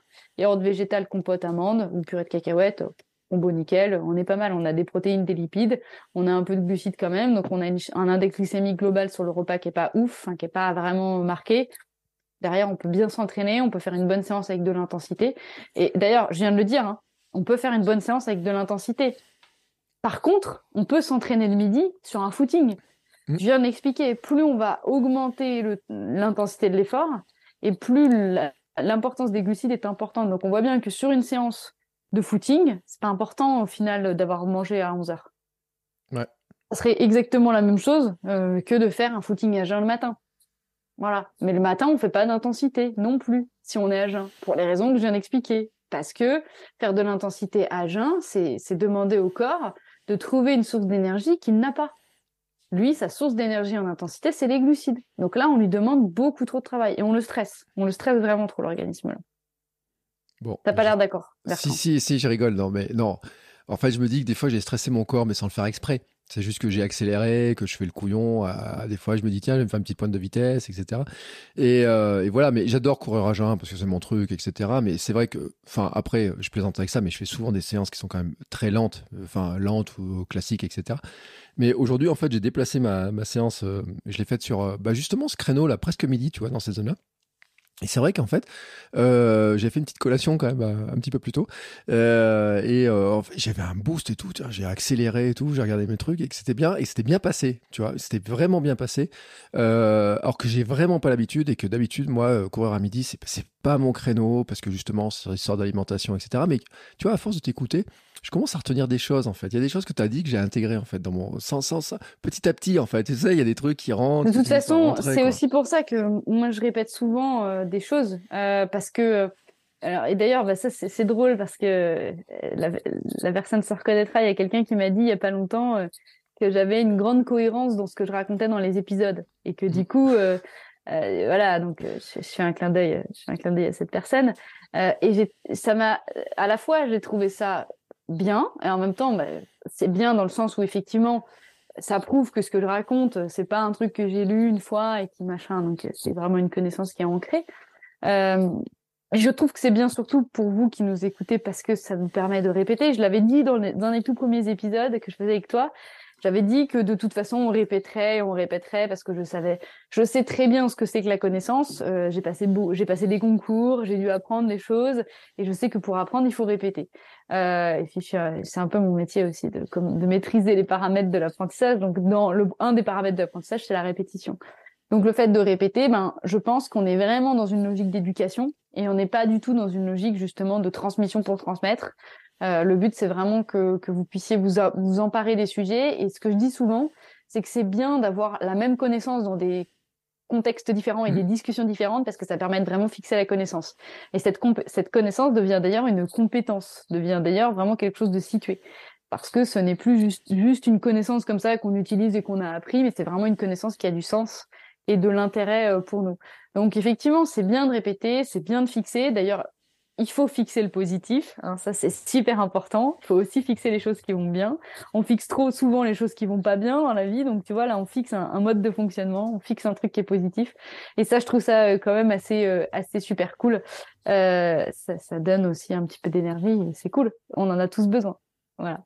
Euh, la deuxième, l'autre point sur lequel je voulais revenir, c'est une question qu'on entend souvent pour les pour les protéines, un truc qu'on aborde souvent avec les protéines, mais plus rarement avec les glucides, c'est quelle est la quantité de glucides qu'il faut consommer chaque jour. Alors en fait, ce qu'il faut se dire, c'est qu'au final, il y a des recommandations qui sont faites euh, par des agences nationales de santé, qui ont été, qui sont faites à partir d'études épidémiologiques, etc. Euh, et quel que soit le macronutriment, en fait, il y a des recommandations. Mm. Ces recommandations, elles fluctuent. Elle fluctue selon les pays, elle fluctue selon les selon les recommandations pour plein de raisons. Elle fluctue aussi selon les individus et euh, notre notre vie et notre mode de vie. Euh, c'est ce qu'on appelle en fait un apport nutritionnel recommandé en ce qui concerne les macronutriments. Euh, contrairement à ce qu'on pourrait appeler des valeurs nutritionnelles journalières ou à ce genre de choses sur des plutôt sur des micronutriments. Ce qu'on appelle donc l'ANR, c'est la quantité de glucides euh, qu'on peut apporter par jour et par personne pour une personne. Mm. Alors, l'ANR en France, euh, c'est de, de dire qu'en fait, il faut qu'on ait au moins 130 grammes de glucides pour un adulte et un enfant par jour. Euh, et en fait, cette, cette ANR-là, elle s'appuie sur le fait que c'est la quantité de glucose qui est en moyenne utilisée par un cerveau normal. Voilà, c'est en lien avec. Mais c'est super sérieux, hein, c'est issu d'une étude scientifique et tout. Donc c'est pas si mal en fait. Euh, au prorata en termes d'apport glucides, lipides, euh, protéines, on serait donc sur un apport de 45% des calories en ce qui concerne les glucides si on respecte cette recommandation de environ 130 grammes. Alors après, selon les individus, le but ça peut d'adapter. Moi, je préfère avoir une individualisation. Tu me connais. Euh, mm. J'aime pas trop ces grands chiffres un peu sortis comme ça, même si les, les valeurs moyennes, ça reste, ça reste intéressant. Euh, alors, je suis désolée, je vais encore pas donner, euh, je vais encore pas donner un chiffre exact, mais je vais donner une fourchette. Euh, en moyenne, moi, je dis que c'est intéressant d'avoir 3 à 12 grammes de glucides par kilo de poids de corps et par personne. 3 à 12 grammes. Bon, ça fait le grand écart. Hein. Quand tu es à 3 grammes ou quand tu es à 12 grammes, alors vous allez me dire, ouais, mais comment je peux savoir? Et eh ben en fait, ça dépend de l'activité, tout simplement. On vient d'expliquer que globalement, les deux pourvoyeurs euh, de glucides, c'est un, le cerveau, deux, l'activité physique. Euh, moi, je, vraiment, je reste convaincue que quelqu'un qui a une activité cérébrale, intellectuelle importante, donc un métier qui demande vraiment de, bah, pour le coup, de carburer. C'est drôle d'ailleurs, hein, on dit de mm. carburer intellectuellement, c'est les carbs, c'est les glucides. Euh, ben moi, je recommande d'avoir une alimentation relativement riche en glucides. Faire un régime low carb ou cétogène euh, quand on a besoin de réfléchir, ou quand on passe des concours, ou quand on c'est pas possible euh, parce que on a des trous dans la journée qui font que c'est trop compliqué pour le cerveau, on lui demande trop d'énergie. Autre chose, euh, à partir du moment où on a une activité physique, euh, soit un métier qui nous demande de l'énergie, ou je sais pas si on va travailler en vélo, euh, si on marche beaucoup, ce genre de choses, bah, rajouter des glucides dans son alimentation, ça peut être intéressant. Donc globalement, voilà, moi j'aime bien cette idée de dire euh, que on va pouvoir adapter cette fourchette en fonction du niveau d'intensité de l'activité physique et euh, ou de l'entraînement. Donc je vais affiner un tout petit peu encore. Hein. À chaque fois, je vais affiner plus, mais euh, si on est sur environ moins d'une heure d'entraînement par jour, euh, à basse intensité ou avec des activités qui sont plutôt techniques, à ce moment-là, il faut avoir 3 à 5 grammes de glucides par kilo de poids de corps. Si on s'entraîne de manière un peu modérée, avec un volume qui est un peu élevé, euh, environ une heure euh, par jour, alors on peut aller sur 5 à 7 grammes de glucides à peu près par kilo de mhm. poids de corps et par personne. Lorsqu'on commence à vraiment s'entraîner, donc euh, là je fais, la différence dans la catégorie d'avant et la, catégorie que j'annonce, c'est par exemple, pour moi, l'entraînement modéré avec un volume élevé à environ une heure, c'est quelqu'un qui fait comme moi je le fais en ce moment, je pratique une heure de footing tous les jours, juste pour m'aérer, me vider la tête, mais c'est du footing. Et en mhm. fait, euh, je monte pas au cardio, euh, je monte pas en intensité.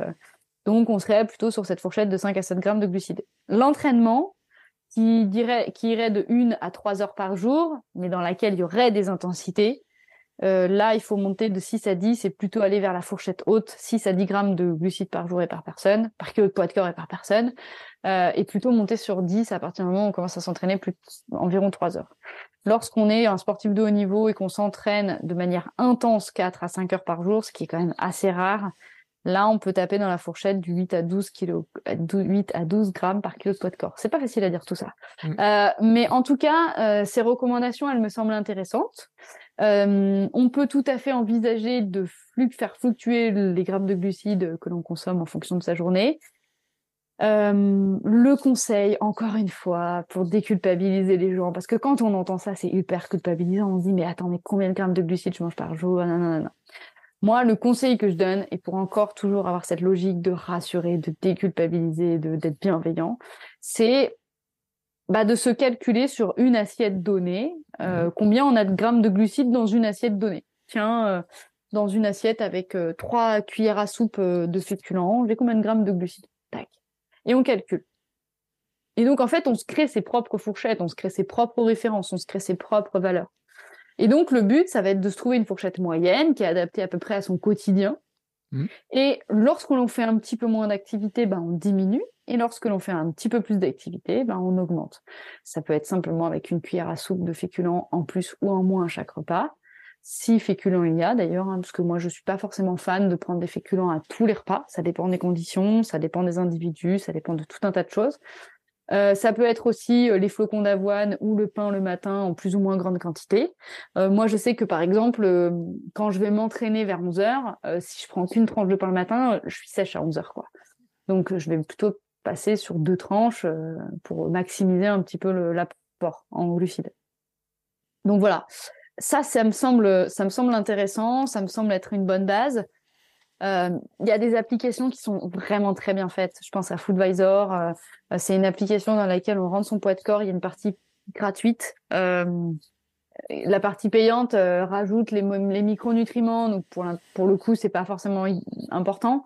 mais en tout cas, moi, je trouve que c'est bien de, se faire un check-up, de passer sur deux semaines, trois semaines, de rien changer à son alimentation et simplement rentrer tout ce qu'on mange. Et se dire ok j'en suis où et se euh, se faire une sorte de j'en ai déjà parlé de ça hein, dans un journal de mmh. bord mais c'est pareil pour moi c'est une démarche qui est super importante. Et de se, et on peut le faire qu'avec les glucides hein, c'est c'est possible. Euh, pour avoir une approche holistique encore faut-il avoir déjà au départ une approche un peu isolée hein. on peut pas tout mesurer d'un coup euh, tout travailler d'un coup. Euh, voilà euh, c'est pas possible quoi. C'est pas possible. Bertrand? Bah écoute, moi j'ai testé, on en avait parlé dans une euh, de certaines applications. Euh, moi j'ai testé Yazio, Y-A-Z-I-O. Euh, qui, est, euh, qui est pas mal, hein, qui calcule le truc. Je me suis rendu compte, en fait, je l'ai désinstallé. En fait, et je le dis parce qu'au bout de 15 jours, ça m'a gonflé. Euh, j'ai dit une semaine, je le fais super sérieusement. Au bout de quelques temps, j'avais un peu. Mais l'intérêt, c'est que je m'étais rendu compte, j'en avais parlé il y a pas longtemps de ça, de dire que j'étais un peu faible en protéines et en glucides, je me rappelle pas. et je pense que j'étais avec mon beurre cacahuète, je suis un peu trop gros en lipides. Ouais, ça peut aller vite avec ça. Ouais, ça va très très vite parce que les cuillères, on se rend pas compte, mais la densité d'une cuillère de beurre cacahuète, elle est quand même euh, assez, euh, assez Ce qu'on appelle une alimentation à forte densité calorique. Voilà. Contrairement à une alimentation où il y a beaucoup de légumes. Mmh. Le beurre cacahuète est inventé pour ça, en fait, tu sais aussi. Hein. Enfin, en tout cas, à une époque, il était, euh, il était inventé pour ça, et en tout cas, il était fourni mmh. aux gamins dans mmh. une période pour ça. Bien sûr. Euh, donc, c'est pas inintéressant. Et on en a parlé dans des épisodes parce que c'est intéressant. On en avait parlé dans des épisodes notamment sur euh, ceux, sur les épisodes sur le Red S, sur la ménorée, etc. Où justement, des gens qui ont des petits appétits, bah, le beurre cacahuète, ces aliments à forte densité, justement, peuvent être intéressants aussi, mais encore faut-il s'en rendre compte, en fait. Des fois, on ne se rend pas compte euh, de certaines choses, etc. Et c'est bien, des fois, de s'en rendre compte. Moi, il y a un autre journal que je tenais à l'époque, et que je le fais, et je l'ai fait il n'y a pas très longtemps, c'est ma quantité de boisson, d'eau. Parce que sinon, il y a des moments où arrêté de boire beaucoup, etc. Et puis, je me rendais compte qu'il y avait un truc qui clochait un petit peu, notamment, je disais, tiens, mes urines ont une drôle de couleur. Et donc, je repasse, je fais quelques jours pour surveiller. Et alors, dès qu'on surveille, bien entendu, qu'est-ce qui se passe? On revient un petit peu dans une logique en disant voilà, mais je suis faible là-dessus, je fais que ça, etc. Mais c'est vrai que le journal alimentaire, avec des applications, c'est tellement c'est facile. Alors, je, crois juste que Foodvisor, quand il, au début, demande des questions, il te, pose des questions en tout va. Il faut juste passer la première étape, inscription et toutes les questions qu'il pose. Mais après, c'est euh, assez facile. Ouais, non, non, mais c'est important de le faire. Je pense que c'est euh, alors après, il y a autre chose que qu'on peut dire, hein, c'est que euh, ce que je viens d'expliquer à l'échelle d'une journée, il faut pas avoir peur de se dire aussi que on va pas consommer pareil selon les moments de l'année euh, et selon les, les, niveaux de dépenses. Euh, moi, je sais que l'été, euh, alors bon, au départ, je suis prof, donc euh, l'été, j'ai souvent des vacances assez longues. J'ai beaucoup de chance. Euh, je sais que l'été, quand je suis en vacances, je suis tout en dehors. je suis tout en dehors à faire du sport dans tous les sens. Je fais du paddle, je fais de la course, et, genre, et je, au début, c'est vrai que je faisais pas forcément attention à ça. Je mangeais sensiblement la même chose. Alors, on avait expliqué hein, que dans un épisode que la transition, c'est 17 heures de sport par semaine. Euh, avant 17 heures, en fait, notre appétit va avoir tendance à s'autoréguler, c'est-à-dire qu'il mm. va, il va, on va avoir faim autant qu'on autant qu'on mange. Euh, non, on va, il va avoir faim autant qu'on dépense. Il va être capable d'estimer avec suffisamment de précision ce qu'il dépense pour le consommer. Mm. Même si de toute façon notre organisme a plutôt tendance à toujours surestimer ce dont il a besoin. C'est pour ça qu'on grossit. Hein. Sinon, on serait dans une société où on maigrit. Euh, au-delà de 17 heures, ça. Et moi, je sais que l'été, je pense que clairement, je dépasse largement les 17 heures d'activité. Euh, je suis beaucoup plus que 17 heures en activité. Et j'ai vu des étés, euh, très souvent, ça, je vois des étés où je perds du poids à mon insu. Euh, mmh. parce que parce que je n'arrive pas à consommer suffisamment et notamment de glucides. Alors bon, l'été c'est plus simple quand même de manger des glucides parce qu'il y a plus de fruits, il y a plus de bons fruits, surtout quand on fait attention et qu'on mange de saison et que voilà. Moi, je sais que là, en ce moment, je tourne entre pomme, poire, banane. Euh, ça commence à devenir un peu compliqué, même si la banane c'est pas local. Euh, bah, ça reste un fruit d'hiver euh, qui est quand même sympa. Euh, bon, pour le coup, ça apporte beaucoup de glucides, mais il faut il faut se dire ça. Donc, il faut dire qu'il y a aussi des périodes de vie où on va avoir besoin de plus de glucides que d'autres, et donc on peut aussi adapter ce ratio de glucides en fonction des périodes. L'autre question qu'on peut se poser, c'est est-ce que finalement, dans tous ces glucides, et, moi j'aurais fait le tour à peu près de ce que de ce dont je voulais parler, parce que comme je te l'ai expliqué, Bertrand, je pense que c'est bien qu'on fasse deux, enfin on en mm. avait parlé, hein, deux épisodes. On va pas rentrer dans l'effort, mais pour moi, il y a une dernière question qui me semble importante, c'est la question de est-ce qu'il y a un meilleur choix de glucides euh, au sein de, au sein des, des glucides euh, Est-ce qu'on peut on privilégier certains euh, par rapport à d'autres? Euh, ben, tout simplement, il y a l'histoire euh, des, céréales complètes ou des céréales blanches. Euh, on en a parlé, notamment en, en lien avec l'index glycémique. On va pas revenir là-dessus. Je vais pas revenir sur l'explication de l'index glycémique. Peut-être que Bertrand, tu, pourras mettre les notes euh, de les notes d'un épisode. Euh, je mettrai les liens, oui, dans les notes d'épisode. Tu arrives à retrouver ça, toi, parce que moi, je suis perdu là dans tout ce bah, qu'on a fait. Pour ceux qui le savent pas, en fait, c'est que vous allez sur mon site bertrandsoulier.com, il y a tous les épisodes. Fais, gaffe parce que je crois qu'apparemment c'est un peu mal. Il y, a, un bug apparemment sur ton site. Ah, on m'a bah, dit ça. Il y a une catégorie qui s'appelle la minute perf. Et dans la catégorie la minute perf, il y a tout. Alors bien sûr, après, il faut rentrer peut-être dans le truc. Il faut que je vérifie les menus. Vérifie. Parce mm. qu'apparemment, j'ai une source sûre très sûr et très fiable qui m'a dit qu'il y avait un bug dans 10 minutes sur ton site. C'était le bazar. C'est le bazar. Kaka a dit que c'était le bazar. Qui a osé dire que c'était le bazar? Ah non, mais c'est une source sûre. Hein. C'est une source sûre et fiable. D'accord. Bon, non, mais je vais aller faire un petit coup de rangement. J'ai fait une mise à jour du site tout à l'heure. Euh, j'avais essayé de ranger. Je te fais un retour qualitatif, tu vois. Ouais, J'avais essayé de ranger les minutes perf justement pour retrouver les liens. Et en général, euh, ce qui se passe, c'est que si vous écoutez sur Spotify, Apple Podcasts, etc., il n'y a pas tous les liens, mais que j'essaie de mettre tous les liens dans, euh, sur le site et que dans ce cas-là, en fait, quand vous regardez dans la description, il y a, normalement le lien vers l'épisode sur le site. Euh, en général. donc j'essaie de le mettre et dans ce cas-là, je mets plus de liens vers les anciens épisodes et aussi vers des épisodes des autres podcasts qui auraient pu être intéressants, sport nutrition, etc. De faire de, liens parce qu'il y a plein de sujets dont on a parlé. Là, tu vois, je suis en train de me dire, waouh, punaise, il faut que je pense à ça parce qu'on vient de parler de la ménorrhée et tout. Donc j'essaye de faire les liens, mais c'est vrai que des fois, à force, euh, j'en loupe. Donc je, concède que je peux en louper. Hein. Ouais, donc du coup, quelles sont les sources de glucides euh, qu'on va privilégier? Euh, Je fais un mix de tout, je fais comme mm. si on avait parlé d'IG, de la charge glycémique, tout ça, on en a déjà parlé. Tout le monde sait tout. ben, on comprend qu'il vaut mieux privilégier du pain complet et des céréales complètes, mm. à l'exception du riz. Alors, on en a parlé hein, du riz, parce que le riz, en fait, selon les origines et selon le type de culture, en fait, il y a des riz qui peuvent être contaminés à l'arsenic. Mm. Euh, et, donc, euh, notamment, il y a un risque élevé d'un point de vue sanitaire, surtout pour les enfants. Euh, et donc, en fait, pourquoi on va privilégier du riz blanc?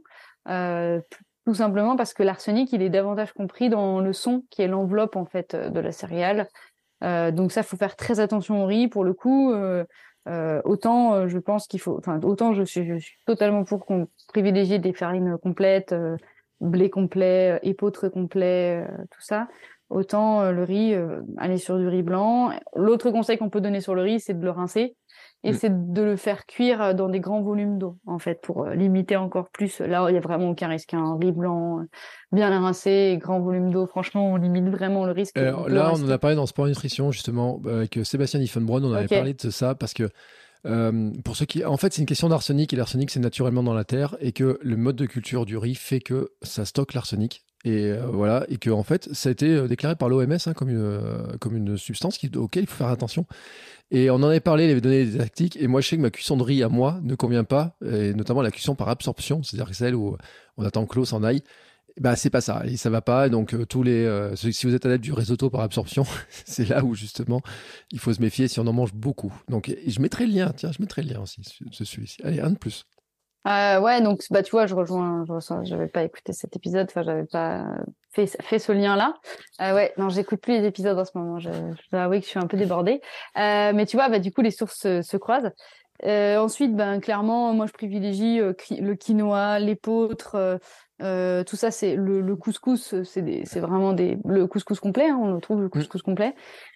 Et puis, qu'est-ce qu'on limite? Ben, on limite tout ce qui est farine blanche. Euh, et puis, on le limite d'autant plus que c'est croquant, donc comme les biscottes, euh, comme les belins, euh, comme euh, les, les, croissants. Alors, les croissants c'est pas croustillant, mais voilà, plus c'est blanc et raffiné, bah ouais, c'est un peu croustillant quand même le croissant, mais c'est pas aussi croustillant qu'une biscotte. Mm. voilà, tout ce qui est gâteau apéro, tout ce qui est chips, tout ça on limite. pour le coup, par contre, dans les céréales à consommer, on peut aussi, bah, c'est pas une céréale, mais dans les glucides, la pomme de terre on, néglige trop souvent. Alors, en ce moment, il y a une super grande mode de la patate douce. Alors, je vais tout de suite tu dis pas du mal de la je sais que patate douce. S'il te plaît, tu dis pas du mal. Alors, j'ai déjà, dit du mal, j'ai déjà dit du mal de beurre de cacahuète. Bon, il s'avère que le combo patate douce beurre de cacahuète, c'est juste délicieux. Euh, ça, il n'y a pas de souci là-dessus. On va, on va pas, se- on va pas se mentir. Mais euh, je suis totalement pour la patate douce. hein. J'ai une recette en ce moment de patate douce. Tu le sais, je te l'ai partagé, mon gâteau à la patate douce. Euh, Tu m'as partagé la recette, mais pas le gâteau. Alors. au chocolat. si, je Oui, tu m'as partagé la recette. recette, mais euh, je sais Mm. pas si le gâteau est bon en fait. Ah bah, tu, je ferai que je te fasse un gâteau. Euh, donc la patate douce, moi je suis très fan. Euh, effectivement, il y a des micronutriments très intéressants euh, qu'on ne retrouve pas dans, dans la pomme de terre, comme le bêta-carotène notamment, mais qu'on peut trouver dans les courges, qu'on peut trouver dans la carotte. Le bêta-carotène, pourquoi c'est important? Euh, C'est une vitamine qui est euh, liposoluble euh, et qui, du coup, comme beaucoup d'autres vitamines liposolubles, sont impliquées dans des régulations des hormones. En fait, c'est souvent le cas des, vitamines liposolubles. Il y a la vitamine D aussi, hein, on m'appelle aussi Madame Vitamine D parfois. Ce sont des vitamines essentielles au bon fonctionnement hormonal de notre corps. Euh, que ce soit effectivement les hormones euh, normales euh, de base, on va dire sérotonine, mélatonine, tout ça. Mais pour nous les femmes, je ne cesse de le redire, et d'ailleurs il faudra qu'on discute des femmes euh, sur sur les aspects euh, glucides aussi pour pour Mm. d'autres raisons. Euh, notamment dans le cas d'un syndrome prémenstruel dans la deuxième phase du cycle, euh, on peut avoir des troubles menstruels relatifs à des ballonnements. Euh, donc dans ce dans cette deuxième partie, moi je conseille vraiment de limiter le, glu- le- le gluten. Euh, donc euh, le gluten, on le retrouve dans quoi? On le retrouve dans euh, tout ce qui est élastique. Mm. Si vous avez un pain qui a une mie filante, une brioche qui a une mie filante, là il y a beaucoup beaucoup de gluten. Une pâte feuilletée, vous pouvez la prendre et Ouais. comme un chewing-gum. Une pâte feuilletée sans gluten, c'est compliqué à faire. hein. Pour ceux qui ont essayé, Ben, ça n'existe pas parce que Ah, justement ouais. le gluten, une- le gluten, la, proté la, la propriété du gluten et pourquoi on utilise en fait des produits à base de gluten dans la pâtisserie, c'est parce que justement ça, ça donne, il y a une matière élastique. Mm. Ça donne de l'élasticité au, au, au produit et c'est précisément pour ça qu'on utilise du gluten. Euh, donc voilà, donc euh, je, je reviens là-dessus, mais euh, l'idée c'est vraiment de, de, de dire que euh, il faut privilégier des produits qui sont plutôt euh, comme le sarrasin, qui vont se, qui vont pas du tout faire de l'élastique. Euh, il faut limiter un maximum euh, le gluten dans cette deuxième partie du cycle pour éviter les, déséquilibres intestinaux, les désordres intestinaux euh, dans cette dans cette deuxième partie. Autre chose, euh, j'en ai parlé tout à l'heure, les fibres euh, sont des glucides et donc il faut privilégier un maximum une alimentation riche en fibres. Euh, bon, les fibres, on sait maintenant qu'elles ont des effets euh, protecteurs en ce qui concerne les maladies cardiovasculaires, notamment parce que priori, elles semblerait qu'elles absorbent une partie du cholestérol sanguin. Euh, les fibres sont intéressantes parce qu'en fait, elles vont venir gonfler le bol alimentaire, donc réduire la sensation de satiété, donc limiter les apports caloriques. Et enfin, les fibres vont venir également faire gonfler les, les selles et donc limiter les problèmes de constipation. Euh, bon, à l'inverse, on voit bien qu'il n'y a pas de solution magique. Euh, un produit qui, qui a des avantages a aussi des inconvénients. Les fibres ont aussi l'inconvénient de, bah, du coup, quand on est sportif et que déjà le sport accélère le transit, euh, bah, ça fait double effet qui se coule. Donc on voit le résultat, si je peux m'exprimer comme ça. Euh, donc voilà. Donc du coup, euh, quelles sont les sources de glucides? Pourquoi je, pour, Oui, je reviens à mon histoire de patate douce et pommes de terre. J'ai pas perdu mon idée. La patate douce, donc très intéressant en termes de vitamines et de micro, de, donc de micronutriments. Pour autant, la patate douce, elle est plus calorique que la pomme de terre. Euh, je crois que c'est une histoire de 10 kilocalories au 100 grammes d'écart. Euh, et euh, la patate douce a ce qu'on appelle un indice de satiété qui est moins important que la pomme de terre. Ça veut dire quoi? Ça veut dire qu'en en fait, il y a des gens qui banal, qui pardon, qui, qui diabolisent dans le cadre de régime des pommes de terre en disant ah mais c'est calorique. Bah non, déjà c'est moins calorique que des pâtes, euh, donc euh, ou du pain. Euh, ça, et, et, et l'avantage c'est que c'est un super bon compromis entre euh, des. Alors je dis pas qu'il faut manger des pommes de terre à tous les repas, mais c'est un super bon compromis entre des légumes qui sont beaucoup d'eau et qui vont avoir des glucides qui sont assez rapides et qui vont pas forcément diffuser longtemps dans l'organisme, et des céréales complètes qui sont très très euh, caloriques, plus caloriques on va dire. Euh, les, pommes de terre, l'avantage c'est qu'ils ont un, indice de satiété qui est intéressant dans le sens où l'indice de satiété il est calculé sur le, le prorata entre la quantité ingérée, la, le temps de diffusion dans l'organisme et donc l'énergie que ça libère. Et en fait, la pomme de terre, c'est un des aliments euh, les plus intéressants dans l'indice de satiété. Ça veut dire que euh, alors là, il y, y, y, a un mec sur Instagram qui fait la promotion des pommes de terre. Je sais pas si ça te parle. Là. bon, ce gars, pour le coup, raconte beaucoup de bêtises. Mao il s'appelle, je crois. Mmh. Il raconte beaucoup, beaucoup de bêtises. Ne l'écoutez pas. Mais s'il dit bien un truc intéressant, il dit de manger des patates. Il a effectivement raison qu'il faut manger des pommes de terre. Bon, le seul truc, c'est que euh, bah, si tu, tu vois de qui je te parle, je t'ai fait un partage l'autre jour. Oui, oui, non, le gars qui dort en Laponie avec le son. Le gars qui dort avec un, avec un, duvet. Donc, pour euh, l'anecdote, le mec euh, n'arrête pas de dire qu'il faut une alimentation ancestrale et qu'il faut revenir à un mode de vie ancestral. Donc là, il est parti faire un trek en Norvège. je, me, je me marre un peu parce que c'est quand même important de le dire. Euh, donc il dit qu'il faut revenir à un mode de vie ancestral, mais il a un duvet qui va résister à moins 40 degrés, quoi. Bon, et, mm. bah, s'il veut aller au bout de son truc, il a, il a qu'à dormir nu, hein. Voilà, dans la neige, hein. Ouais, j'ai regardé une émission télé hier où il, il, balance nu dans le désert de Namibie. Mm. Je te jure. Enfin, c'était un, un, C'est la lore réac, mais, mais c'est mérité. Donc, par mm. exemple, ce, ce gars dit qu'il faut, donc ce gars, par exemple, c'est un bon exemple. Il dit oui, vous allez perdre du poids en mangeant des patates. Ben oui, il a raison. On ne va pas s'empiffrer de patates à longueur de journée, hein. Ça, on va pas en avoir envie, hein si demain je vous dis monodiète patate, euh, vous allez voir, euh, vous allez vous allez pas manger beaucoup au, au, global parce que mmh. c'est étouffant la patate. C'est ah, voilà. Mmh. Et donc qu'est-ce qui se passe? Bah la quantité calorique ingérée dans la journée, forcément on a un déficit énergétique. C'est mmh. logique. Sauf que ce qu'il oublie de penser, ce qu'il oublie de dire, c'est que ok on va perdre du poids, ok on va être sec, mais derrière la pomme de terre en tant que telle, elle apporte pas l'ensemble des micronutriments et des macronutriments dont on aura besoin. Donc euh, attention à ces approches très dogmatiques. Euh, moi vraiment ça, ça, ça m'énerve. Vraiment c'est la lauréate là, mais c'est important parce que euh, c'est vraiment ce que ce que ce que je veux prôner ici et valoriser ici, c'est vraiment cette idée que il faut être sur de l'holisme, il faut être sur de la complémentarité, il faut être sur de l'ouverture d'esprit et il faut vraiment faire tout sauf du dogme et, et, et, de la réduction. Et je pense que c'est une bonne conclusion, tu vois Bertrand. Je suis assez d'accord. Et puis ça correspond aussi à des épisodes que j'avais fait avec Anthony Fardet et d'autres sur le, le réductionnisme aussi alimentaire qui dit on va consommer que de ça parce que tel rôle, etc. Et puis pas consommer le reste. Et qui montre qu'en fait, au global, euh, il faut avoir une alimentation variée. Et là, je vous renvoie sur les 3 V. Euh, végétal, euh, varié. Et je ne peux le dernier V, mais euh, est, que j'ai inclus dans un document hier. C'est là où je me dis que mon cerveau, il manque un petit peu de glucides. Je vais manger un petit euh, ourson à la guimauve au chocolat. Tu crois que ça va remplir mon petit cerveau de glucides rapides? Bah, c'est sûr. Après, est-ce que c'est le meilleur truc pour manger à 19h35 mmh, Non, la blague, c'est que ce soir, c'est gaufres de pommes de terre au menu. Donc, j'ai fait des gaufres de pommes de terre. Donc, ça me fait rigoler que tu parles des patates. Euh, elles, sont, toutes belles, elles sont toutes dorées. En plus, ce coup-là, je les ai pas ratées à la cuisson. Donc, tu vois, je suis assez content. Et euh, c'est une recette que je partage sur mon site, justement. Alors, je voudrais pas faire la retape pour mon site, mais en tout cas, c'est une des recettes que, une de mes recettes préférées. Mais c'est une bah, belle conclusion que tu as faite. C'est une belle conclusion. Je pense qu'on a fait un bon tour encore là pour cet épisode sur les glucides. C'est mm. toi qui, a, qui, qui est maître du temps, mais moi j'ai fait le tour. Eh ben oui, mais on a fait le tour. Et puis comme tu disais, en fait, après il y a les histoires de glucides à l'effort, mais là qu'on se réserve pour une mm. autre fois, mm, euh, parce que le sujet, et c'est vrai quand j'ai posé la question, et pour le dire, parce que ceux qui se diraient ah oui, mais il manque des choses. J'avais posé la question sur Instagram en disant si je dis glucides et sport, et tu me dis quoi c'est vrai que beaucoup parlaient de carburant, nécessaire pour l'endurance, privilégier les IG, toutes ces notions-là qu'il y avait beaucoup.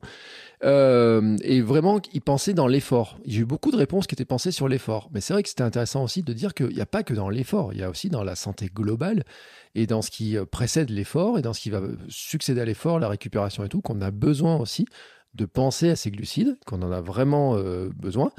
Et euh, il y avait après des questions qui étaient purement sur le ravitaillement, sur à quel moment les prendre dans l'effort et tout. Ça mérite en fait un épisode séparé. Et plutôt que de faire un truc qui va durer 2h30 euh, ou 3h ou je ne sais combien de temps et qui, à la fin, on ne pourra pas écouter. Voilà. Donc c'est pour ça qu'aujourd'hui, donc, on va pouvoir conclure, à moins que tu aies un truc à rajouter. Bah non, moi c'est ok. Je crois que j'ai fait le tour. Euh, j'ai fait le tour de la question. J'ai été à l'essentiel, j'ai raconté l'évidence. Voilà, je ne sais pas si, ça sera euh, suffisamment euh, euh, pertinent ou pas, mais je pense qu'on a. Si, mais après, les gens ils vont nous envoyer des questions. Je reçois des questions quasiment tous les jours. Pour ceux qui posent des questions, il y a des questions qui sont super pointues. Franchement, je le dis, tu vois, je te les transmets. Il y a des questions qui sont super pointues sur des. J'essaie de répondre à tout le monde en disant, bah, un jour on va faire l'épisode, on va faire le sujet, etc. Il y a beaucoup de questions. Des fois, elles sont tellement pointues que c'est compliqué d'y répondre euh, directement. Mais c'est vrai que envoyer des questions, parce que ces questions-là, en fait, c'est ce qui nous permet d'avancer, d'avoir aussi des épisodes qui soient pratiques sur des sujets qui vous euh, interrogent vraiment. Et euh, parce qu'on pourrait aller dans le détail, tu vois. Tout à l'heure, j'étais un peu taquiné sur l'histoire des pâtes. Donc, on a un réel affaire sur le sujet. Mais c'est vrai qu'il y a des choses, des questions très pratiques. Donc, n'hésitez pas à envoyer des questions. Vous pouvez les envoyer il y a des liens dans les notes de l'épisode. Hein. Vous pouvez les envoyer sur Instagram, vous pouvez les envoyer, euh, même s'ils arrivent à trouver mon numéro de téléphone, vous pouvez même l'envoyer par WhatsApp. Je suis preneur. Euh, vous pouvez les envoyer par, euh, par euh, mail, vous pouvez les envoyer en commentaire, vous pouvez les envoyer un petit peu partout. Donc n'hésitez pas à poser des questions. Et puis nous, après, on nourrit les épisodes avec ces questions, ces interrogations et ces remarques. Voilà. Et puis bien sûr, je le redis, les liens, en général, j'essaie de tous les mettre sur mon site. Dans les notes de l'épisode, euh, c'est euh, voilà, dans les notes, il y a quelques liens essentiels et comme ça, vous pourrez retrouver tout ça, la constellation de tous les contenus qu'on a produits depuis. Euh, c'est quoi? C'est le 22e épisode de la Minute Perf. Yes, je suis une vraie podcasteuse. On l'a même pas fêté le 21, c'est trop nul. On est passé à côté. On était en bah mode concentré, au taquet. Ouais. Eh, je suis une vraie podcasteuse, Bertrand. T'es une vraie podcasteuse. Et tu sais qu'aujourd'hui, on enregistre, euh, ouais, on enregistre le 2 avril aujourd'hui. C'est mon demi-anniversaire aussi. Euh, quand j'étais gamin, je fêtais mon demi-anniversaire pour avoir des, euh, des glucides en, en, moi, en des cadeaux. C'est vrai, t'as raison, t'as raison. Des trucs comme ça. Et euh, bah, je, vais me, je vais me payer un carré de chocolat tout à l'heure pour fêter ça.